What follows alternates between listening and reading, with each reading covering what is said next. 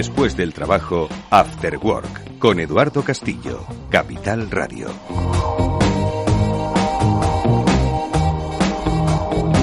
Buenas tardes y bienvenidos al After Work de Capital Radio, que ya comienza con todos vosotros y que hoy, bueno, pues va, nos va a permitir hablar, como siempre, un poco de economía, de análisis económico, porque hay muchas cosas en el horizonte que no acaban de, de aclarar o de clarificar un poco, pues ese escenario de recuperación, entre otras, bueno, pues la evolución de los, lo que algunos llaman quinta ola, derivada, bueno, pues de esa rapidez con la que la variante Delta se está, se está propagando, ¿no? Es cierto que con un impacto debido a la vacunación quizás menor en lo que es la presión hospitalaria, pero bueno, ya los expertos destacan que, ojo, que, que igual hay que volver a tomar medidas pues un poco similares a las que tomábamos hace, hace apenas dos meses. Yo saludo ya directamente a nuestros amigos invitados, a Chimo Ortega y Félix López, con los que hablaremos en esta primera parte del programa, eh, para luego, por cierto, hablaros de las ayudas que dan eh, desde la Cámara de España a las pymes, especialmente vinculadas al turismo. Hablaremos con el director de competitividad de la Cámara, con Julián López Arenas, para que nos dé un par de pistas sobre cómo poder acceder a esas, a esas ayudas que siempre van a venir bien en estos tiempos. Félix López, buenas tardes, ¿cómo estás, amigo? Jaime, buenas tardes, Eduardo. Bueno, pues eh, madre mía, yo la verdad es que estoy deseando terminar de hablar como mucha gente, obviamente, de, del tema de la pandemia, o por lo menos, bueno, a, eh, como tú bien has explicado en muchos, en muchas ocasiones, pues vamos a tener que vivir con ella, ¿no? Pero no va, va a, a, marcar todavía nuestras vidas. Bueno, pues la sigue marcando, la sigue marcando con ese aumento de, de los contagios y los casos a ver un poco por dónde va esto, ¿no? Félix, que otra vez vuelve a impactar la salud, por supuesto, lo primero de todo, pero nuevamente la economía, que parecía que quería salir, pero los sectores así claves, ¿no? Que tenían que ahora mostrar un poquito su fortaleza recuperación, pues vuelven a estar tocados como es el turismo. Sí, como en España el turismo es una parte tan importante de, de digamos, el redondeo de la economía nacional, pues todo lo que le afecte pues nos sigue dejando en situación triste, ¿no? Y bueno, eso parece que es así. Se veía ya claramente que, que estábamos en un, una quinta ola. He estado contando esto de las olas, si era la quinta o no, ¿no? Y efectivamente, en España es la quinta. Hasta la semana pasada podíamos decir que éramos el único país con cinco olas. Éramos campeones mundiales de, del oleaje. Pero, ah, que el, el, resto tienen menos olas o qué? Sí, ha funcionado con menos olas. Pero los holandeses ya creo que nos han empatado a olas. -huh. ¿No? Es decir, en otros países pues igual han tenido marejadas, no más largas. Nosotros hemos ido de ola en ola, ¿no? A la hora de, pero sí, estamos en la quinta ola. Ya comentamos la, segunda, la semana pasada de que los contagios iban a crecer exponencialmente como así está ocurriendo. Incluso nos quedamos cortos en lo que estimaba yo que iban a ser pues una media de, de, de siete días. Y sí, afecta mucho al turismo. Aparentemente las vacunas funcionan y aparte de que se contagia más bien la gente joven, no parece que eso esté agravando mucho la situación sanitaria, salvo pues el efecto a largo plazo que puede tener esta infección que tampoco se sabe, ¿no? Y que a mucha gente pues le ha ido preocupando. Y bueno, por el mundo, pues países sobre todo en el sudeste asiático que también ya están cansados de control, etcétera, el mismo Tailandia, ¿no? Que era un país que pues ahora está abriendo la mano otra vez al turismo, que para ellos también es fundamental, como para España. Sí. Pero justo cuando tienen el mayor índice de casos, yo creo que nunca, ¿no? Joder. Entonces, ahí andamos, ¿no? Bueno, pues a ver cómo, a ver cómo lidiamos con esta, con esta. La primero, insisto, la salud, ¿de acuerdo? Eh, porque efectivamente, como he leído en algún sitio, la vacuna obviamente no impide que puedas eh, contagiarte, pero sí que impide de alguna forma la gravedad de, de, de, sus efectos. Chimo Ortega, buenas tardes, Chimo. Hola, Eduardo Castillo, buenas tardes. Bueno, tampoco entiendo que añadir mucho más a lo que comentaba Félix, ¿no? ¿no? Sobre esta quinta ola. Lo único que me preocupa que es que era una quinta ola en la que se pa parecía que los hospitales y sobre todo las UCIs no se iban a llenar como en otras ocasiones y sin embargo es verdad que en la mayoría de las provincias no está pasando todavía, aunque la incidencia acumulada está por casi más de los 450 casos, pero en Cataluña, por ejemplo, que ya están más de mil casos eh, de incidencia acumulada a los 14 días, pues las UCI ya, ya empiezan a tener de nuevo una situación no extremadamente grave, pero sí delicada, como no esperábamos no tener, porque esa, esos pacientes jóvenes en teoría se contagiaban menos, pero bueno, parece que esta variante india también no les afecta en la misma medida, pero les afecta también de forma grave y en Cataluña las UCI ya están empezando a notar, a, ver problemas y a notar una, una presión que ya creíamos que no íbamos a tener. Hmm. Bueno, la, cuestión es que esto pues eh, eh, surge en el momento en el que ya pues parece que van a venir las primeras remesas ¿no? de, de fondos en el que, bueno, pues parece que la economía mundial, o por lo menos de las principales eh, potencias, se reactiva, de ahí un poco las presiones inflacionistas, ¿no? Los precios de las materias primas. Pero yo no sé, Félix, cómo se puede conjugar una, una primera remesa de miles de millones de recuperación, pues con una previsible restricción otra vez de actividad y movimientos porque al final el dinero, que viene siempre muy bien, como siempre ha dicho, el dinero parado no rinde, ¿no? El dinero lo que tiene que hacer es estar en movimiento, pero si hay dinero, pero no hay movimiento económico, yo no sé qué se puede hacer con ese dinero, no, no nos va a salir a cuenta. Sí, no está muy claro. Ese dinero que nos manda Europa, como 8.000 millones de euros de momento, ¿para qué es? no? Porque dicen que es un adelanto. Entonces, vale, y no sé para qué lo, en principio eso se tiene que gastar de acuerdo pues con unos programas más o menos establecidos, sabe lo que es, ¿no? Claro, claro. pues bueno, tenemos algún adelanto, pues que efectivamente pues se moverá. El dinero se viene aquí, no veas cómo desaparece. Ya veremos dónde va, ¿no? Al final, cómo aclara todo esto, porque sobre todo esto de los dineros de, en Europa, de todo este programa va a haber, va a haber para contar algún día se creará una comisión europea para estudiar todo esto, ¿no? Porque en todos los lados tiene una pintada de que va a ser un caos. ¿no? Sí, estoy seguro, estoy seguro. Alguien se va a hacer rico con esto.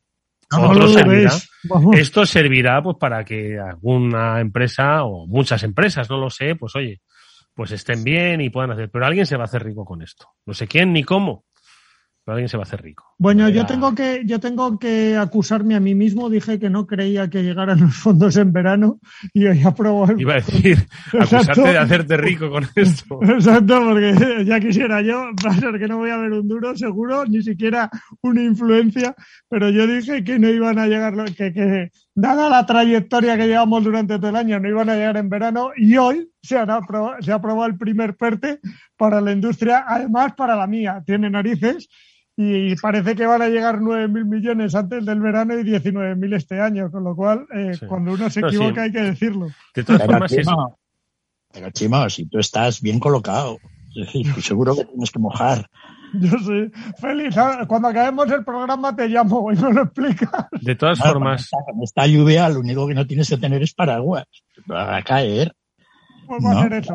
Todo en los coches, los coches eléctricos, después de todos los años que has venido dando la vara, sería, sería injusto. Edu, creo que creo que nuestro amigo necesita un café con nosotros y explicarle lo, que, es el periodismo. Lo que, lo que pasa es que, como dice Félix, o sea, que vengan 9.000 millones, efectivamente, pues está muy bien ese adelanto, que no haya planes concretos, pues es un poco preocupante, pero especialmente eh, yo no sé si, si los receptores, primero los dadores y luego los receptores de ese dinero van a, van a saber sacarle provecho, porque, oye, es decir, a mí, por ejemplo, si me dan parte de esos millones, pues mire, yo qué quiere que le diga, pero yo no, no voy a sacarle provecho, me lo voy a gastar, pero yo no sé sacarle provecho. Yo creo que lo importante es que ese dinero ayude a esa empresa pues a generar riqueza, a pagar más salarios, a crear empleo, a que genere el consumo, es decir, a lo que es la actividad económica propiamente dicha. Entonces, ¿está realmente preparada ahora mismo la empresa española para, para eh, optimizar esos 9.000 millones? Digo 9.000 porque son los primeros que van a venir. Luego tiene que venir muchos más, ¿no? ¿Está, está preparada ahora mismo la estructura para optimizar ese dinero? Porque lo que se trata es esto, no recibirlo y gastarlo, sino de optimizarlo, gastándolo, oje, ¿eh? pero con, con, con, con, cierta eficacia. No sé. Pues, Edu, yo te digo, eh, ayer Pedro Sánchez cuantificó lo que suponía en el automóvil. De 4.000 y poco que vamos a poner, 24.000 que iba a gastarse la industria del automóvil. O sea, que sí debe estar cuantificado. O sea, está contado que esos 4.000 en la industria del automóvil van a Se convierten en 24.000. 24.000. Exacto. Ya. Bueno, por efectos multiplicador, inversiones, etcétera. Lo que sí está claro es que todo lo que tiene que ver con la fábrica de baterías y el coche eléctrico es lo que todo el mundo está de acuerdo, que parece que ahí hay un campo de juego claro, ¿no? donde igual el dinero no se tira. Pero eh, hay un problema que tiene todo este plan europeo, que se le ha comparado muchas veces con el plan Marshall, es que el plan Marshall era muy diferente, ¿no? Era simplemente reconstruir una industria que ya se sabía lo que había que hacer.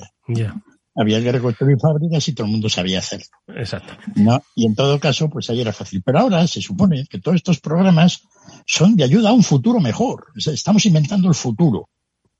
¿No? Con todos estos planes. Tienen que ir a proyectos donde el futuro, pues mejora mucho. ¿No? En temas medioambientales, básicamente. En, resultado de todo ello, es que las cosas del futuro pues siempre son muy arriesgadas. Exacto. Entonces, si una cosa del futuro está además entroncada con fondos gratis, pues la cosa coge un color complicado. Parduzco. Muy peligroso. Parduzco. Exacto. No, porque, porque, porque lo de la, por ejemplo, la fábrica de baterías, ¿no? Pues parece claro que es un tema que de alguna manera, pero estamos seguros. Yo, yo estoy, estoy pensando en, en, en, un agricultor o en un pescador o mm. en un, o en un fontanero o en un periodista si la fábrica de baterías, ¿cómo le va a repercutir? Ojo, eh, que no digo que no, pero estoy todavía. No, no, perdonar, hemos anunciado Una unas maravillosas plantas de baterías y es que me tocáis un tema. Ah, plantas, claro, eso tiene que ver, claro. Son tres, son tres de momento, y, ninguna en Cáceres, que es donde está la mina, se supone, y hemos anunciado eh, con el presidente de Extremadura en la reunión de ayer, en la puesta en escena, porque realmente se aprobó hoy en la puesta en escena allí como invitado, que el gobierno y la Junta de Extremadura quieren hacer una mina para extraer litio y otra para extraer voltán, coltán, que me diga, pero resulta que es que está a un kilómetro de Cáceres y la ciudad de Cáceres no quiere. Entonces, yo creo que es que vamos anunciando las cosas antes de tenerlas de, eso, de, eso, se trata la política. No va a anunciarlas cuando ya se tienen, sino va a vender lo que no se tiene. También tienes razón. Perdona, Eduardo Castillo. no quería yo ofender a los oyentes. Feliz. No, sí, no, tiene un poco. No, yo estaba hablando de la fábrica esa, la que parece más seria, ¿no? Ah, las baterías. Sí, en Barcelona, allí, pues alrededor de, de, de, la SEA y el grupo Volkswagen, ¿no? Eso sí tiene pinta de que si el gobierno echa para adelante, pues eso funcione, ¿no? En cualquier caso, pues todo eso va a depender de, del futuro de, de, las baterías y si esa fábrica tiene la tecnología adecuada, ¿no? Porque nos podemos encontrar con sorpresas. Pero bueno, ese se ve claro, ¿no? El resto de los proyectos, de momento, pues, pues bueno, pues son todos más oscuros, ¿no? No se ve todavía una... Y los proyectos de, de que tendrían que tener un efecto grande, pues para las empresas pequeñas, ¿no? Pues oye, proyectos de uno, dos, tres millones de euros, pues no sé cómo van a encajar en todo esto, ¿no? A la hora de... Así que, que, bueno, al fondo, una de las cosas que está ocurriendo es que esto ya, pues, digamos, extendido en cinco años, que parece ser un poco que es la idea, pues resulta de que ya no es tanto dinero, ¿no? Es decir, son 80 mil millones de dinero gratis pues a cinco años tocan a 16 mil millones. Muchas de ellas inversiones que realmente sustituían inversión privada. Yo calculo la mitad. Así que el efecto económico de todo esto, aparte de lo que quede luego con la parte de, los préstamos, de si realmente se utilizan o no, pues va a ser bastante más pequeña de lo que parece. Pero bueno, oye, si realmente pues, hacen algunas cosas interesantes, puede ser que, no salga del todo mal. Hombre, yo estoy seguro de que va a haber empresas. Esto es como cuando viene el abuelo ah, y tiene muchos nietos. Bueno, pues todos esos nietos, pues, y el abuelo, imaginaos que tiene perras. Bueno, pues esos nietos están esperando que bien, que viene el abuelo y siempre le reparte, ¿no? Un billete a cada uno. Y hay quien se lo funde en tonterías, hay quien lo pierde, hay quien se lo funde con buena intención, pero no le sale y hay quien pues lo, le saca partido, ¿no? Entonces, bueno, pues, pues supongo que eso es un poco lo que pasará, que de todo ese dinero, pues habrá quien sepa aprovecharlo y quien, y quien no sepa aprovecharlo. Habrá un poco de todo, obviamente, ¿no? Ese aprovechamiento hacia dónde va? Sí, la transición, la diversidad, la igualdad, sobre todo la digitalización, me refiero, que eso es al final algo eh, eh, que, que de, alguna forma sienta las bases de trabajo, porque al final la transición ecológica, la diversidad y la igualdad son aspectos de cultura de empresa que no me cabe la menor duda de que impactan ¿eh? en el beneficio, si no, no estarían en las cosas de negocio hablando de ello. Pero al final, lo que es la herramienta ¿no? de, de economía es, pues, hoy se llama digitalización. ¿no? Entonces, bueno, pues entiendo que pues habrá empresas que se digitalicen más todavía, porque, quiero decir, me cuesta creer que, que, que, que ya una empresa que le vaya a sacar provecho a esas ayudas no esté digitalizada, ¿entiendes? Porque que me vas a decir que se va a digitalizar una, una empresa de pueblo que necesita ayuda, pues igual le necesita otra cosa. Igual necesita otra cosa.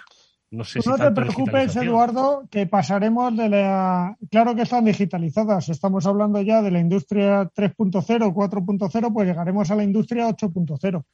Quiero decir, esto, eh, el problema, yo creo que todas estas ayudas y, en digitalización especialmente, y hoy entrevistaba al presidente de Metic, es que, es que lleguen a donde tienen que llegar. Es decir, que los procesos no sean digitales hasta cierto punto y que luego llegues a lo que en la industria, por ejemplo, de automoción, de componentes, se llama Tier 1, Tier 2 y Tier 3, que cada vez son más pequeñitos y son empresas proveedoras, igual que las grandes, ¿vale?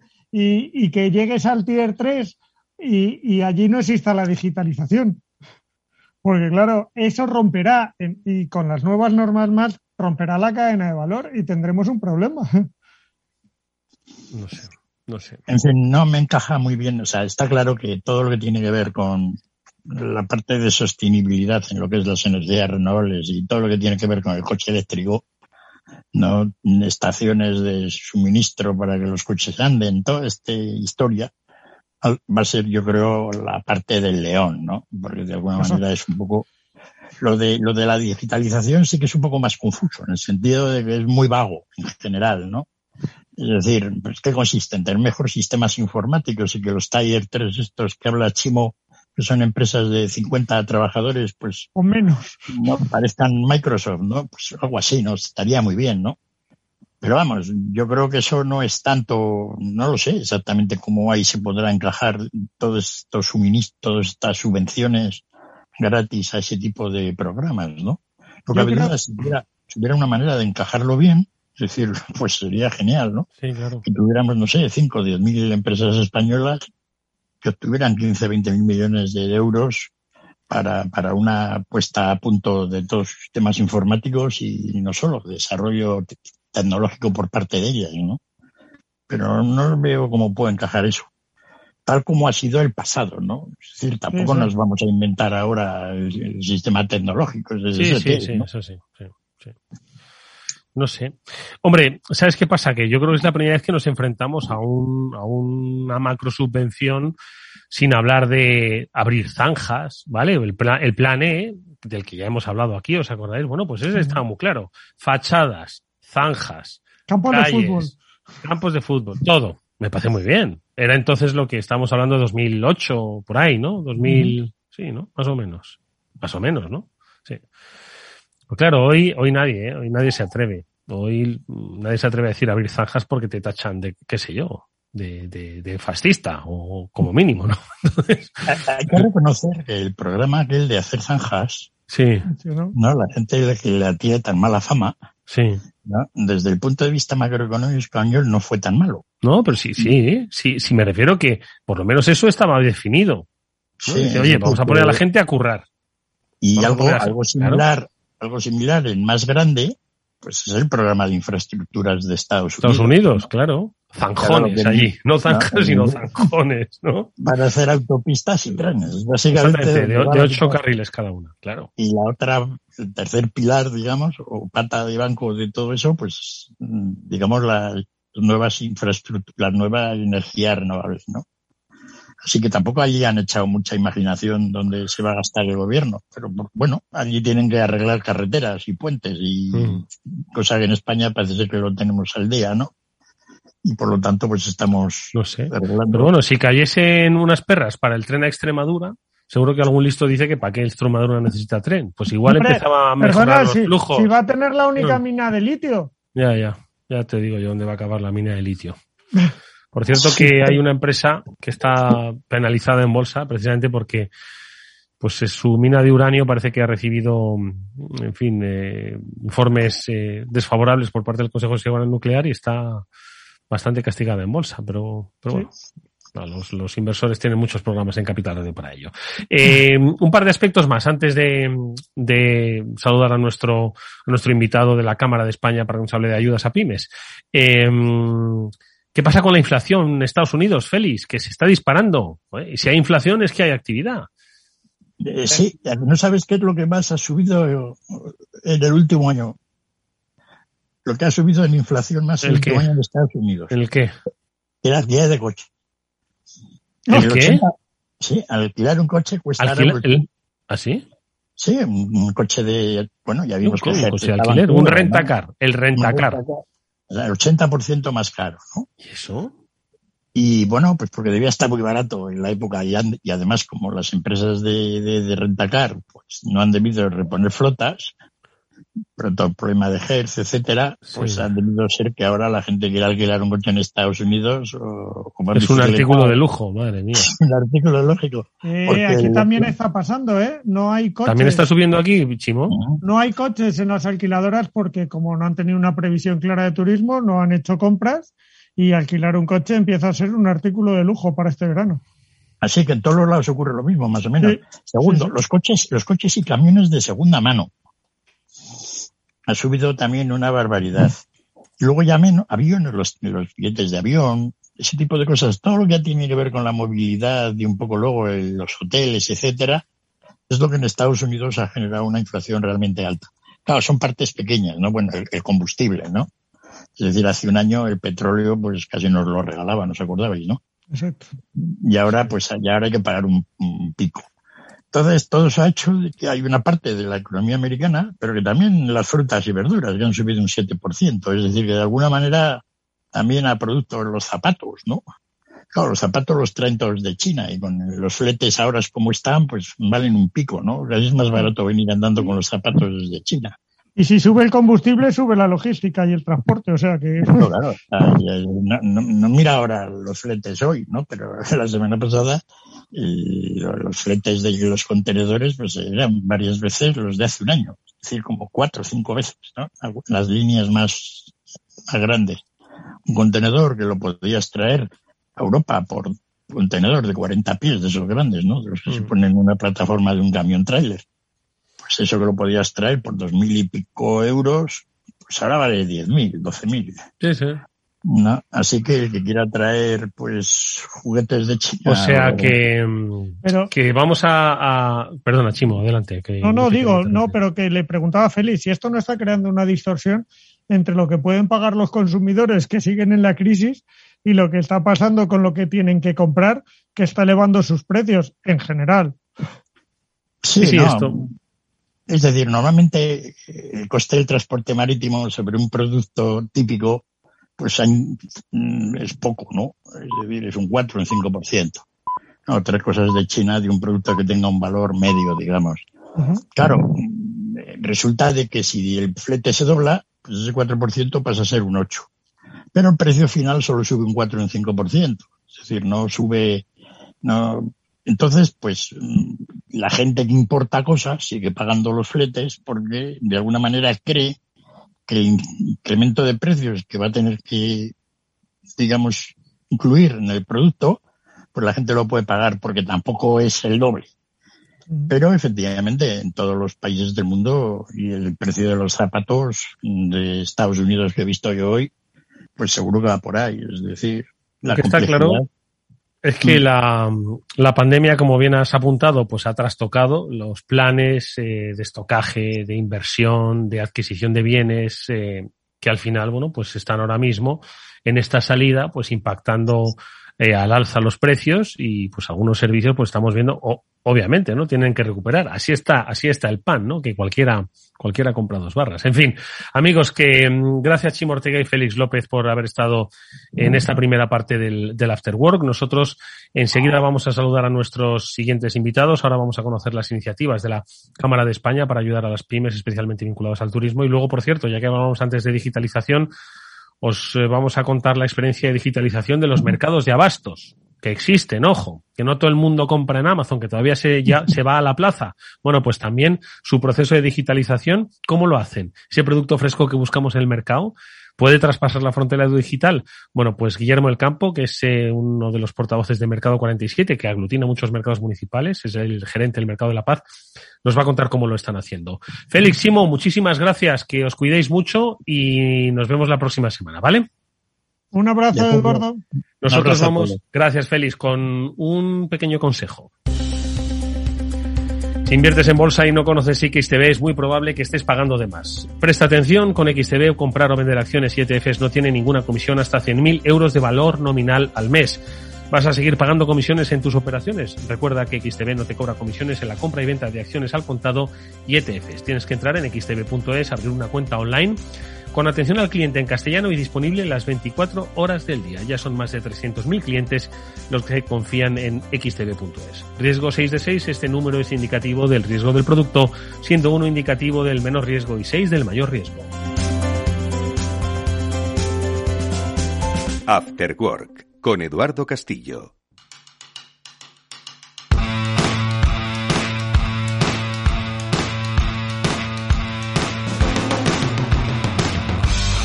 Bueno, pues atentas las pymes, especialmente si os dedicáis al turismo, porque la Cámara de España ha puesto en marcha una vía de ayudas eh, de miles de euros y que, bueno, pues eh, pueden ayudaros a dinamizar, a eh, desarrollar, a sobrellevar estos tiempos difíciles. ¿Cuáles son estas ayudas? Se lo vamos a preguntar a uno de los responsables de la Cámara de España, al director de competitividad, que es Julián López Arenas. Julián, ¿qué tal? Buenas tardes. Hola Julián, quizás el micro esté silenciado, te escuchamos ahora.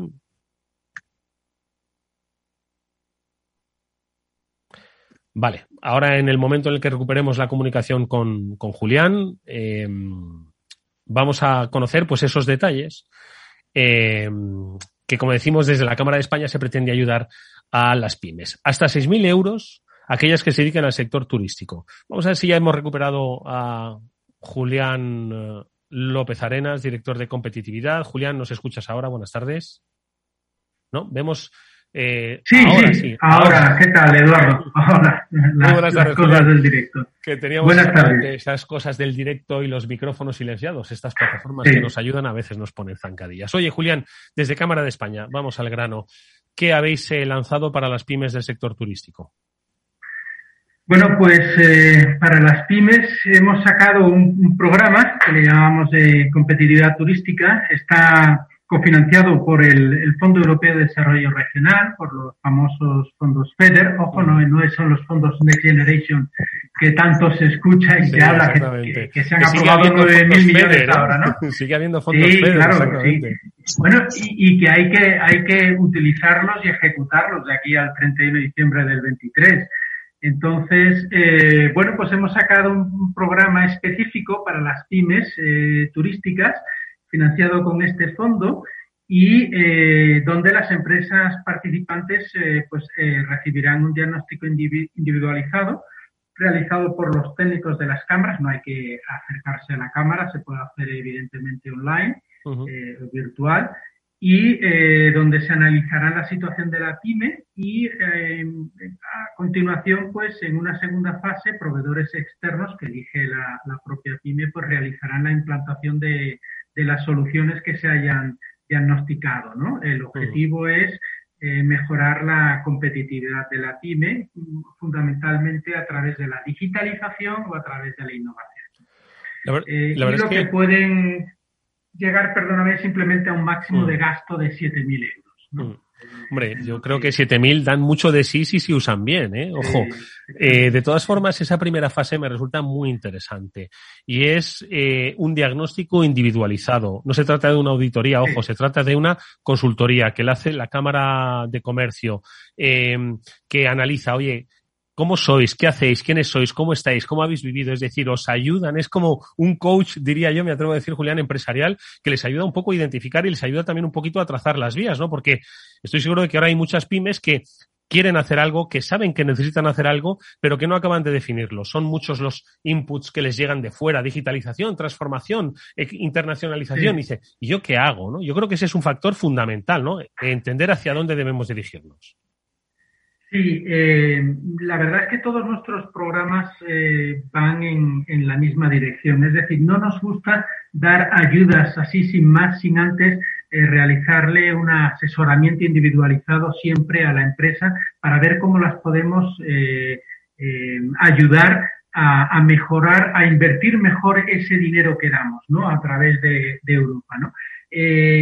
todas necesitan, muchas empresas necesitan muchas áreas de mejora pero siempre hay alguna que destaca eh, para mejorar su competitividad. Y el objetivo es que la empresa sea competitiva, sobre todo ahora. Es decir, eh, la pandemia va a pasar, el sector turístico ha sido muy golpeado, como el comercio, eh, pero evidentemente van a sobrevivir aquellas empresas que sean, aquellas pymes que sean más competitivas, más eficientes en sus procesos. ¿no? Mm. Entonces, bueno, pues ayudamos a a, identificar qué áreas de la empresa, desde el área de gestión, desde de, marketing, etcétera, eh, qué áreas podrían mejorar esa competitividad y damos una ayuda para que puedan invertir eh, en, esas soluciones, ¿no? Mm. Y además realizadas por, por, proveedores externos, ¿no? hablamos de digitalización o pues eh, por proveedores de, de digitalización o problemas de marketing o de marketing digital, etcétera. Depende del tipo de, solución que se decida. Eh, cámara, técnico de la Cámara de Comercio, junto con la empresa. Yo creo que es una oportunidad muy buena, vuelvo a repetir, para las empresas, no solo por la ayuda, ojo, sino sobre todo para, para entender un poco, pues, todos esos aspectos eh, vinculados al mundo de la digitalización y la transformación tecnológica, pues cómo pueden impactarte dependiendo del negocio que tienes, ¿no? Antes nos lo decía Julián, marketing, pero también eh, eh, el desarrollo de aplicaciones móviles. Igual no necesitáis, ¿eh? igual lo que no necesitáis es soluciones de Internet of Things, o igual lo que necesitáis es eh, desarrollar nuevos productos o servicios, o incluso eh, un seguimiento del consumidor en vuestra área, ¿no? Es decir, que hay un abanico de posibilidades que yo creo que eh, pues muchas empresas se pueden beneficiar. Empresas, decimos Julián, vinculadas al sector turístico, que entiendo que pueden ir desde hoteles, restaurantes y, bueno, y, varias decenas de, tipologías, ¿no? Agencias de viaje, restauración, eh, cualquier empresa vinculada al sector eh, turístico, por supuesto. Eh, yo creo, sinceramente, hay, hay, mucha, hay mucho bombardeo sobre la necesidad de, digitalizarse. es verdad que los fondos Next Generation van a venir para, para este objetivo, y creo realmente que la empresa, la pyme, es consciente de los beneficios y las mejoras que le aporta, ¿no? La incorporación de tecnología en, sus procesos de negocio, ¿no? Pero, pero la realidad es que, a pesar de que un gran número de empresas está concienciada, eh, la verdad no invierten, porque para, para digitalizarse hay que invertir. Eh, y ahora mismo con la situación de crisis que estamos viviendo, las empresas y sobre todo las pequeñas y medianas y las micropymes están, están realmente pensando en, la gestión diaria, ¿no? Sin, mm. pensar en el beneficio que, como he dicho antes, de ser más competitivo le va a aportar a medio plazo. Claro, están mirando pasado mañana, claro. Mm. Sí, sí, nosotros somos conscientes de eso y, y es una realidad pero hay que intentar, eh, hay que intentar hacer ver a las empresas que, la pandemia va a pasar, que, se están poniendo medidas, que la vacunación, el 70% estaremos vacunados eh, mediados de agosto, según los planes del gobierno. Mm. Esto ya eh, quizá no, no, teníamos muy pensado la quinta ola, desgraciadamente, esta que, que nos ha venido encima y, las decisiones de países como Francia o, Alemania no, no, las hemos visto venir, desde el sector turístico no se ha visto venir, pero, pero bueno, la realidad también es que la, el, tema hospitalario, hospitalario pues no está sufriendo, o sea, los contagios sí es verdad, pero eh, eh, los hospitales no están notando esta, esta, esta ola de contagios, con lo cual es verdad que, que, que, que vamos hacia una salida y, la empresa española tiene que ser competitiva. Lo tiene que ser porque si no, sí que es que no va a tener una segunda oportunidad. Los, Estoy de eh, se van, van a finalizar, eh, las ayudas se van a dar o, las aprovechas, eh, sea a través de las cámaras de comercio, a través de otras instituciones, o, las empresas van a dejar pasar un importante tren. Pues, pues ahí están. Eh, vamos a recordarles a nuestros oyentes que a través del programa de competitividad turística, eh, cofinanciado con esos fondos FEDER a través de las cámaras de comercio, son 23. Ojo, mirad a ver si en vuestra provincia, en vuestra comunidad está, está apuntada. Estoy seguro de que sí. Echadle un vistazo y no perdáis la oportunidad. Los detalles los ha dado Julián López Arenas, director de competitividad de la Cámara de Comercio de España. Julián, gracias, mucha suerte, que sean muchas las pymes que se apunten. Hasta muy pronto. Eh, eso esperamos. Muchas gracias, Eduardo. Adiós. Nosotros, amigos, eh, vamos eh, a hablar con ejemplos de digitalización de cómo quieren ver más allá. En este caso, del sector de la restauración de los mercados de abastos. Vamos a hablar con la experiencia de Mercado 47. Enseguida es.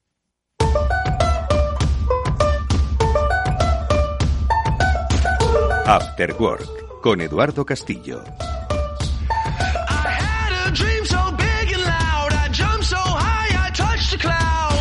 Pues nuestro siguiente invitado nos va a contar cómo pues eh, mercados tradicionales, los eh, que conocemos como los mercados de barrio, las plazas de abasto, quizás algunos los conozcan todavía como eso, al final obviamente tienen que atender a las nuevas necesidades eh, digitales de la sociedad. Pero ojo, hay que reconocer que si bien muchas de esas necesidades se han acelerado y se han perfeccionado durante estos tiempos de pandemia, hay que reconocer que iniciativas como la de Mercado 47, que es así como se llama pues a la agrupación de diversos mercados eh, municipales de Madrid, bueno, pues eh, han no solo registrado un aumento en su actividad online, sino que también quieren hacer una reflexión sobre cuál va a ser el futuro de una actividad que todavía muchos siguen viendo como algo tradicional. Bueno, pues nosotros vamos a hablar con Guillermo del Campo, que él es gerente del Mercado de la Paz, uno de los mercados de Madrid, pues yo creo que más eh, significativos y más representativos, pero que a su vez forma parte de la plataforma Mercado 47, para que nos cuenten cómo, pues es cierto que han cambiado los tiempos, pero ojo, insistimos, en 2016 ellos ya pensaban en el mundo online. Los tiempos de, de pandemia seguro que han cambiado y acelerado esa perspectiva. ¿Cómo lo han hecho? Se lo preguntamos a Guillermo. ¿Qué tal? Muy buenas tardes. Bienvenido, Guillermo. Hola, muy buenas tardes. ¿Cómo estáis? Me alegro de estar con vosotros. Oye, igualmente, porque insisto, muchas veces eh, muchas personas quizás piensen que ahora pues nos hemos puesto todas las pilas, ¿no? Con el tema de la mm. pandemia, con el tema online y con el tema de la compra, ¿no? Eh, a distancia, muchos comercios tradicionales. Sin embargo, hay que reconocer que en el año 2016 estamos hablando de la plataforma eh, Mercado 47, donde empezó ya pues un poco a pensar también en cómo sobrevivir a un tiempo de e-commerce, eh, sobrevivir a un tiempo de delivery y cómo el negocio tradicional que se encuentra en los mercados municipales pues podía adaptarse y sobre todo reivindicarse, ¿no, Guillermo? Así fue, tal y como tú lo estás contando. Vamos a ver, eh, mi mercado tiene una experiencia ya un poco dilatada porque empezamos con la digitalización por octubre del 16, eh, vendiendo a través de Amazon, de Prime Now, pero el proyecto de la plataforma de Mercado 47 es verdad que empezó a gestarse allá por el año 16, incluso un pelín antes diría yo, ¿eh? porque ya la, hoy directora general de comercio eh, ya lo tenía en la cabeza.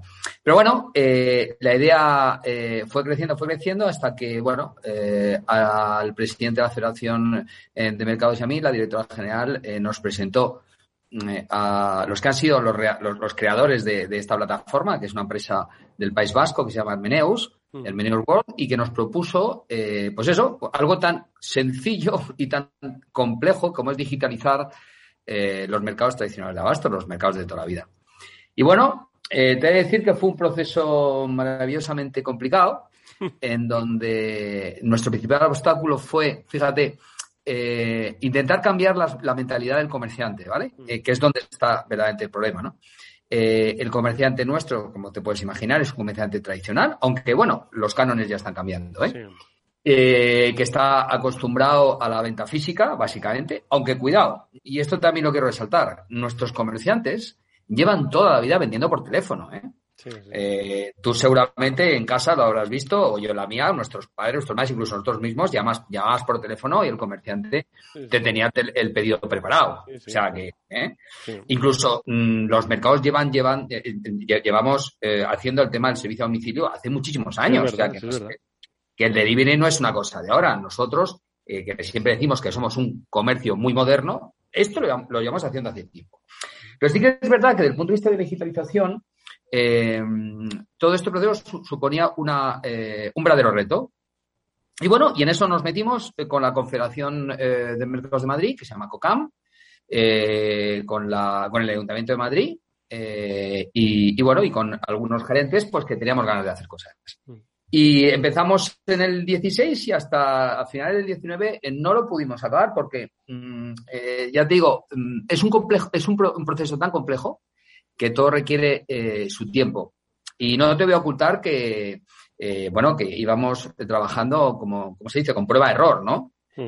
hicimos, tuvimos que hacer muchísimos test de prueba. Tú ten en cuenta que el cliente digital a diferencia del físico, evidentemente el cliente digital no solo no ve el producto, sino que es tremenda, es muchísimo más exigente que el, cliente físico, ¿vale? Mm. Con lo cual, eh, los parámetros, sobre todo operaciones que teníamos que configurar, tenían que ser muy precisos eh, eh, para garantizar, entre otras cosas, que la confianza del consumidor iba a estar intacta, ¿no? Mm. Pero bueno, con eso y con todo nos atrevimos y hoy te digo con enorme satisfacción que ya estamos trabajando en la plataforma Mercado 47, al día de hoy 10 mercados, que en dos meses salen tres o, cuatro más, el cuarto eh, depende de factores externos, con lo cual a la vuelta del verano pues ya estaremos 13 o 14 mercados trabajando en esta plataforma y con, porque Guillermo, tú, lo, has, eh, lo has descrito muy bien. Has descrito tanto al el cliente como al propio negocio, ¿no? Que, que se ubica dentro de un mercado, de un mercado de abastos. El cliente es un cliente que va, no toca porque no, no estamos hablando de comida, pero va y mira, observa y pide ese y dice, no, dame el de más allá. Es decir, es un cliente de la presencialidad, ¿no? U originalmente de la presencialidad, ¿no? y las particularidades del mercado de abasto es que tienen un producto fresco, por eso seguimos yendo, ¿no? Entonces, claro, combinar esto, hacerlo digital, supongo que es ahí donde ha estado el gran reto. Entonces, ¿En qué línea habéis estado trabajando pues para que al final la experiencia de comprar en mercado que uno tiene o que tenemos eh, no es sustituida, simplemente es una alternativa más? Eh, ¿Cómo habéis hecho o en qué línea se está trabajando pues eso para lograr que el cliente siga teniendo la misma confianza y fidelidad y que el comerciante pueda seguir vendiendo como si le estuviese vendiendo al que viene a primera hora de la mañana? ¿Cómo habéis hecho?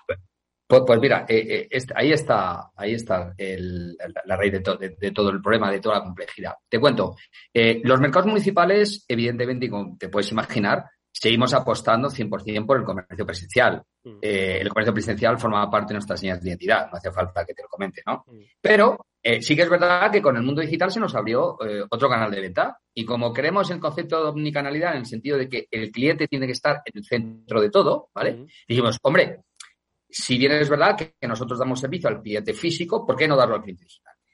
¿Qué es lo que pasa? Que el cliente digital, al ver el producto, eh, se tiene que fiar de nosotros. ¿Y nosotros qué es lo que tenemos que hacer? Darle seguridad. ¿Cómo lo hemos hecho? Pues desarrollando a través eh, de nuestros socios de Hermeneos World una página web, una plataforma, un marketplace, en donde encuentra una descripción del producto que te diría yo que es casi más perfecta que cuando realizas la compra física. Y te pongo un ejemplo, ¿no? Tú cuando vas a una pescaría eh, lado, de casa, pues tú dices, mira, ponme ese gallo de ración y tal y cual. Cuando tú compras por internet y compras en esta plataforma, no solo sabes que quieres ese gallo porque tienes una fotografía preciosa, que no le hemos currado mucho, con un fondo precioso, no, sino que sabes que ese gallo ha sido, eh, bueno, sabes el nombre latino, el nombre castellano, sabes en qué zona FAO ha sido pescado, sabes que, cuál es la técnica de pesca, etcétera, etcétera, etcétera. Es decir, tienes muchos más datos que cuando haces la compra física, ¿vale? Evidentemente, ¿esto se asemeja a la compra física? No, en absoluto. Es que no lo pretendemos. Lo que sí queremos es dar a la gente que no puede venir a comprar físicamente la posibilidad de que compre en nuestros mercados, ni más ni menos. Eso es lo único que queremos, ¿vale? Y esto es un reto, eh, incluso te he de decir que nos han propuesto hacer un proyecto con cámaras de vídeo y tal, en donde, pero claro, mis comerciantes no son actores, ¿sabes? Eh, mis comerciantes saben prescribir los productos, pero vamos, llegamos hasta un, hasta un punto. No sé hasta, hasta dónde vamos a evolucionar, eh, pero vamos, te doy mi palabra de honor que esta misma mañana hemos eh, seguido haciendo pruebas testando nuevos procesos. ¿eh? Porque nosotros vimos mucho de lo que nos ponen los clientes, tanto en nuestra propia plataforma como en redes, y de las cosas que nos dicen tomamos nota. ¿eh? Y, créeme que, bueno, no, no solemos fallar mucho, pero de vez en cuando sí, y, bueno, seguimos trabajando con el tema de prueba, prueba error, ¿eh? Cuidado, como Amazon, el corte inglés, Mercadona, todos, ¿eh? Es muy difícil. Pero bueno, ahí estamos. No, pero claro, vosotros tenéis el gran reto. Yo ahora mismo, por ejemplo, estoy ahora mismo navegando en eh, mercado47.com. Me he metido pues en, en, tu mercado, ¿vale? Eh, Guillermo, en el mercado de la paz, ¿vale? me he puesto, me he ido a lo complicado, ¿eh? Que es a lo más fresco que puede haber. Bueno, todo el, todo el producto es fresco, ¿no? Pero ¿qué identificamos con fresco? Pues el pescado. Y yo puedo aquí comprar de todo. Puedo comprar pescadilla, puedo comprar gamba roja, puedo comprar un gallo. Eh, la complejidad del proyecto Striva un en que Madre mía. la complejidad y la maravilla del proyecto Striva, primero, que son los propios comerciantes los que gestionan la herramienta. Que con eso conseguimos el primer objetivo fundamental del proyecto, que era que la digitalización se plasmara en la propia capacitación del comerciante. Es decir, que el comerciante fuera el que se transforma digitalmente. Cuidado, ¿eh? Esto, esto quiero que lo entiendas. O sea, aquí nosotros no jugamos con una tercera empresa. No, no. Es el propio comerciante el que maneja eh, digitalmente su, su, su, microsite, decimos, ¿vale? Y eso implica que el comerciante todos los días eh, publica eh, los, los, precios, porque sabes que el precio varía según se encuentra el precio en mercado, el tamaño, la oferta, si hay stock o no hay stock, un producto lo quita, otro lo pone, porque como también te puedes imaginar, hay productos de temporada, no siempre hay el mismo marisco, en fin, no siempre se pesca el mismo es, es, dinámico, es móvil, está vivo, es cambiante, claro. Esto es una locura, es muy divertido, eh, pero al mismo tiempo extenuante, ¿no? Entonces, mis comerciantes, que gracias a Dios son extraordinarios, como el resto de los comerciantes de los mercados de mm. Mercado 47, eh, se afanan en intentar hacerlo bien y entonces por la mañana temprano eh, lo que hacen es actualizar todos estos datos, ¿vale? De mm. forma que, que intentamos, eh, generalmente lo conseguimos, pues que el cliente tenga eh, una información diligente acerca de lo que está comprando. Mm. Pero es, como tú dices, la palabra que tú has utilizado es extraordinaria, es tremendamente tremendamente dinámica. Sí, entiendo además, eh, y mucho hablamos en este programa, de, que va a haber una convergencia, de que no se trata de elegir un canal u otro, sino que al final se va a tratar de una combinación de canales donde el cliente presencial a veces va a comprar en online, pero lo va a recoger en presencial, a veces lo va a ver en presencial, pero lo va a encargar online. Y se trata de, pues lo que has dicho un poco, ¿no? Poner al cliente en el centro y aprovechar todas las oportunidades a través de una educación digital y de una capacitación, pues, eh, que yo creo que al final beneficia primero al propio negocio que lo dinamiza y luego pues al propio cliente. ¿no?